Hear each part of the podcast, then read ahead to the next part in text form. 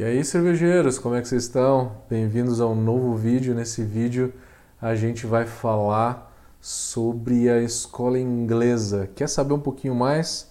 Fiquem ligados nesse vídeo.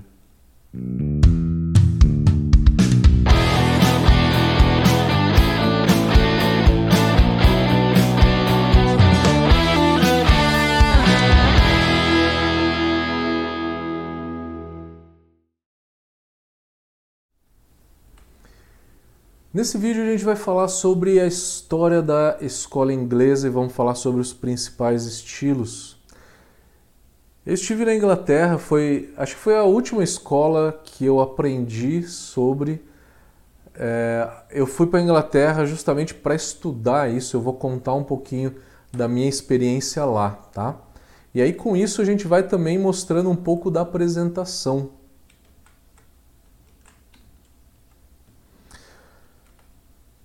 Escola inglesa, vamos falar a origem. Antes da, da cerveja ser introduzida na Inglaterra, se tinha um fermentado rústico lá à base de mel e cereais, algo muito próximo ao que se tinha no Egito, né? Lembrando o primeiro vídeo da série que a gente fala do surgimento da cerveja.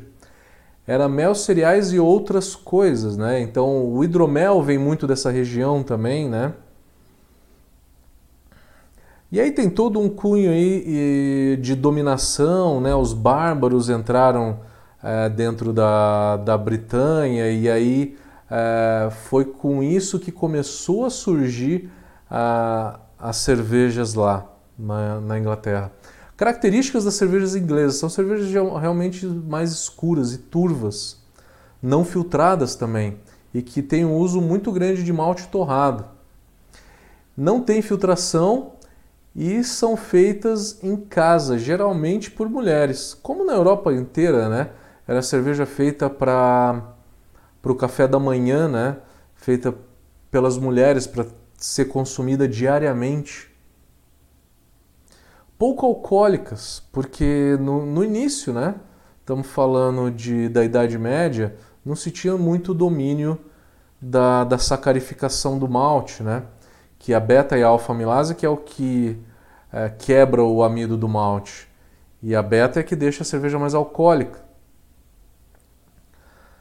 Servidas em canecas, tem aquela tradição daquelas canecas escuras, né? Muita proteína, uma alta retenção de espuma, não era nada refrigerado, era guardado em barrica, sem carbonatação nenhuma.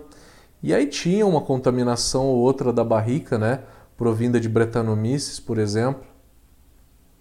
Hoje é lógico que tem tudo isso muito mais controlado. Se uma cerveja tiver Brettanomyces é que foi intencionalmente colocado lá. Algumas cervejarias tradicionais britânicas é, têm algumas Brettanomyces, mas são realmente muito poucas. Aqui está um exemplo de uma caneca, caneca que era usada antigamente para fazer esse tipo de cerveja. História um pouco então da cerveja na Inglaterra. O primeiro documento oficial de uma produção de cerveja foi no monastério. É, tem um livro onde que foi registrado um apronte é, de cerveja. Então esse foi o, o registro mais antigo. A lei de pureza alemã ela acabou estimulando a produção de cerveja na Inglaterra. Com a lei de pureza alemã, a Inglaterra começou a produzir lúpulo para outros países, como para a região de, da para os flamengos, né? Flamengos são é, no norte da, da Bélgica. A Bélgica é um país a partir de 1830, né? Antigamente era era uma, uma região à parte. O sul da Bélgica pertencia à França e o norte pertencia à Holanda. Então fazia para o norte da Bélgica.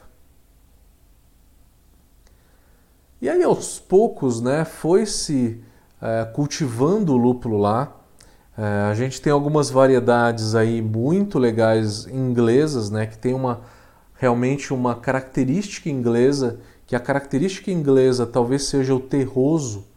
O terroso ele é uma, uma característica é, que vem de um lúpulo propriamente inglês, terroso ou vegetal, é, remete também a madeira, a caramelo, a chá verde, é, entre outras características muito parecidas, muito peculiares dos lúpulos realmente ingleses. Não tem floral, o floral que os lúpulos alemães têm. Então esses lúpulos ingleses são usados em todas essas cervejas para é, acabar temperando essas cervejas inglesas, que é uma característica muito tradicional. A IPA ela surgiu antes das viagens das Índias, né? Ela surgiu antes disso, mas ela acabou sendo iconizada nas viagens das Índias por conta que uma cerveja com mais álcool ela acaba ficando mais é, estável biologicamente e não aceita muito contaminante. E uma cerveja com mais lúpulo, eles descobriram por acaso que jogando lúpulo a cerveja se preservava por um tempo maior. E jogando mais lúpulo, ela se preservava mais ainda. O alfa-ácido inibe a contaminação de lactobacilos, por exemplo. Então, essa cerveja, a IPA, surgiu um pouco antes das viagens das Índias, mas ela foi realmente é, ela, ela foi impulsionada a sua produção com a viagem das Índias, que daí deu o nome de India Pale Ale. Que antes era Pale Ale, na verdade, né? Uma das cervejarias mais antigas do mundo é a Bass, que surgiu na cidade de Burton-on-Trent, no centro da Inglaterra, que foi a cidade de Burton-on-Trent foi uma das cidades mais tradicionais de produção de cerveja do mundo.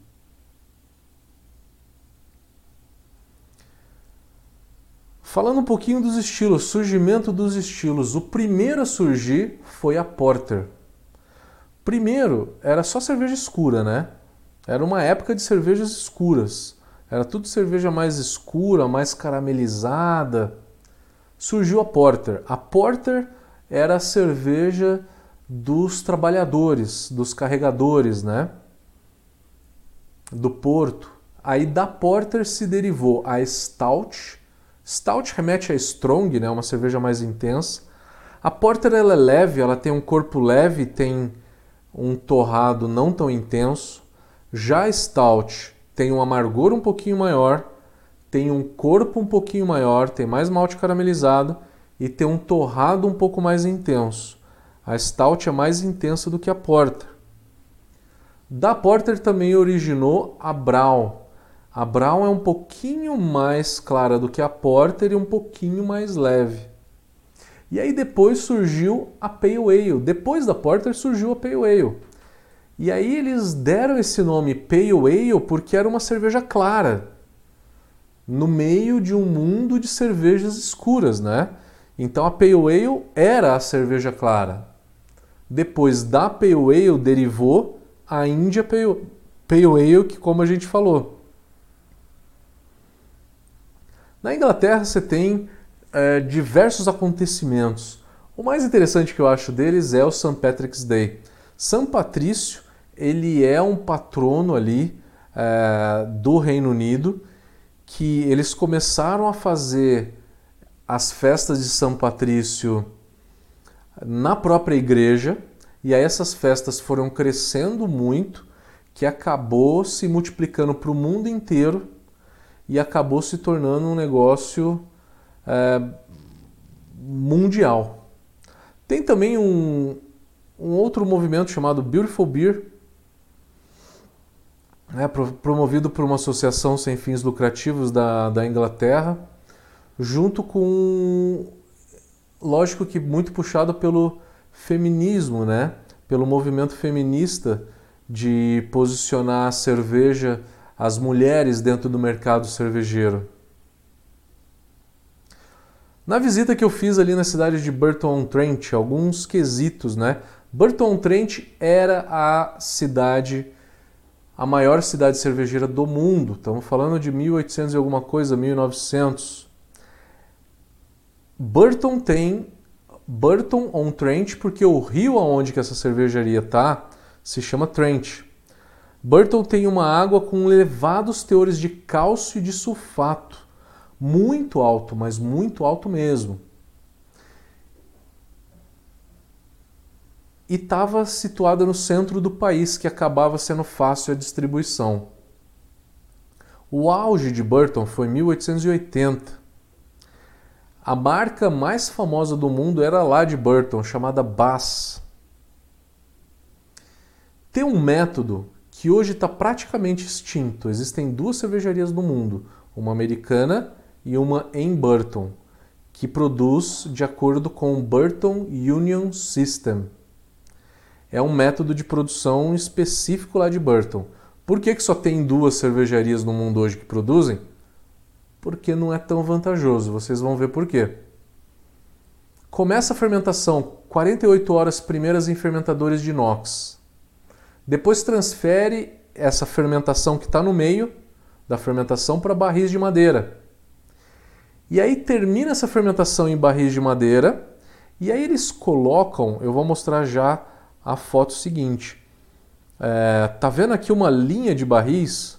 São diversos barris que é onde do meio do barril, bem do meio do barril, sai um tubo, um tubo de inox que aí o excesso da levedura vai caindo nessa calha.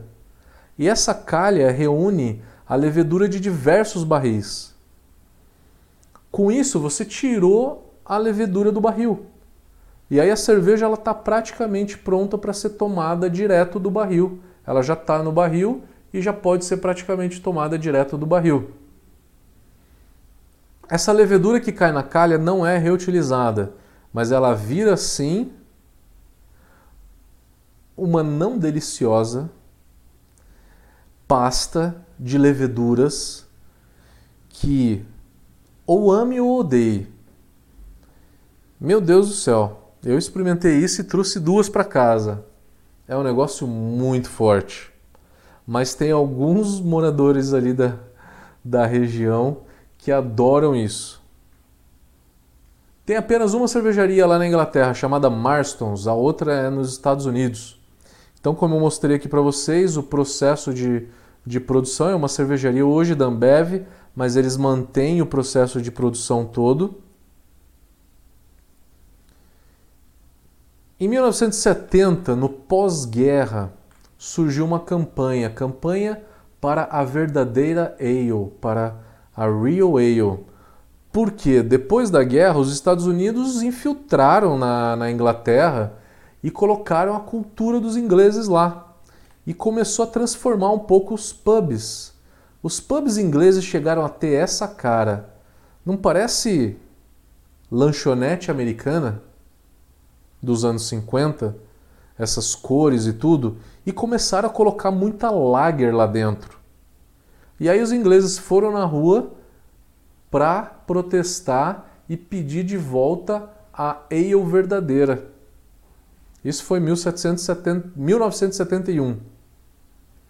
O pub é uma invenção inglesa, é uma invenção inglesa de 1830 com um ato né, da, do governo inglês que institui o pub, onde que ele dava um incentivo ao consumo de cerveja e isso tinha uma finalidade: combater o alcoolismo do gin. Aumentaram o imposto do gin para combater o alcoolismo do gin e aí com isso se prolongou até hoje. Hoje o pub ele é a segunda casa do inglês. Então o inglês ele vai para o pub para socializar. Ele passa na média quatro dias por semana no pub. Ele vai para o pub. Ele lê jornal, ele conversa com os amigos, ele vai sozinho para o pub, faz amizades. Lá tem uma galera toda do bairro que frequenta aquele pub, ele conversa com todo mundo, socializa. É, e para isso, né, para fazer tudo isso, ele precisa de uma cerveja mais fraca, né? Na média, as cervejas do pub têm 4% de álcool. Tem de 3,5 a 4,2 de álcool. São cervejas bem leves, né? Light beer. São os ingleses que criaram a palavra chamada session. Tudo pode ser session. Session porter, é, uma session bitter, uma session IPA, entre outros, né? com essa finalidade de tomar bastante.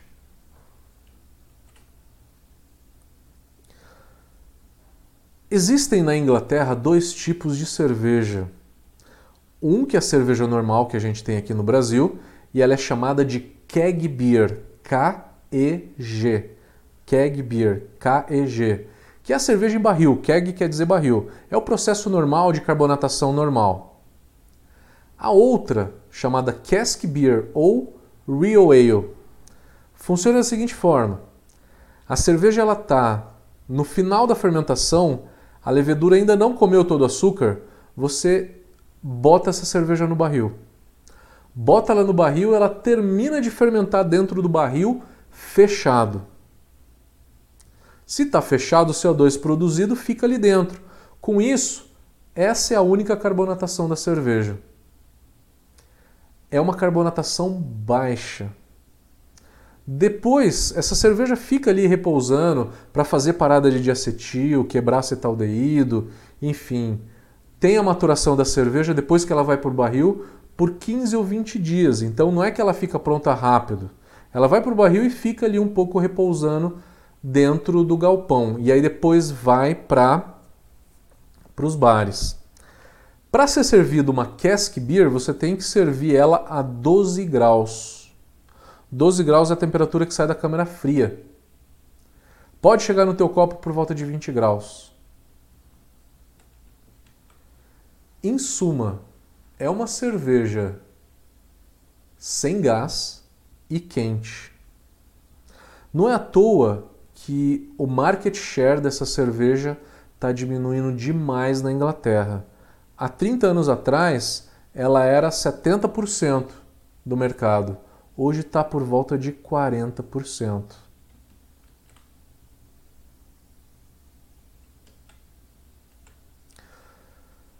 Vamos falar de alguns estilos ingleses, então, né? Eu falei da Porter, falei da Stout, falei da Brown, é, eu falei da Pale Ale, falei da IPA.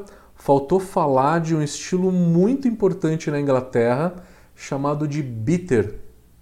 O que, que é a Bitter? É o tipo, a cor dela, o malte dela é parecido com uma, uma Red Ale, tá? Ela é meio avermelhada, amber. E ela tem três versões: a mais leve, que é a Ordinary Ordinário porque é comum, tá? É a que mais tem. Ela tem por volta de 3,8 de álcool. É pouco, porque é cerveja tomada pelos ingleses, é a cerveja popular. Stout e Porter não se encontra com muita facilidade nos pubs ingleses, tá?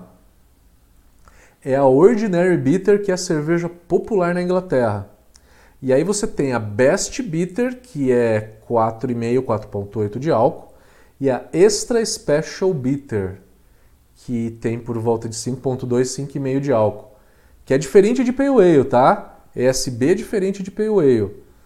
Até no BJCP, versão 2008, tinha ESB e Pale Ale mais ou menos junto, dava para entender que era a mesma coisa, mas não é. Na hora que você vai para a Inglaterra, você vê que é diferente. E aí você tem outras variações, você tem Imperial Stout, Russian Imperial Stout. A Russian Imperial Stout foi feita para atender um pedido da Kizarina da Rússia.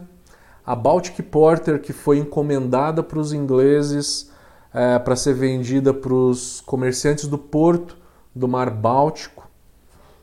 A Red Ale, que é uma, uma, uma invenção ali, uma derivação da Bitter, que acabou se tornando até um pouco mais conhecida na Irlanda, a Dry Stout, que é uma versão mais leve da Stout. A Barley Wine, que é uma versão mais intensa, por volta de 10, 12 de álcool. Entre outras, a gente tem diversas variedades aí.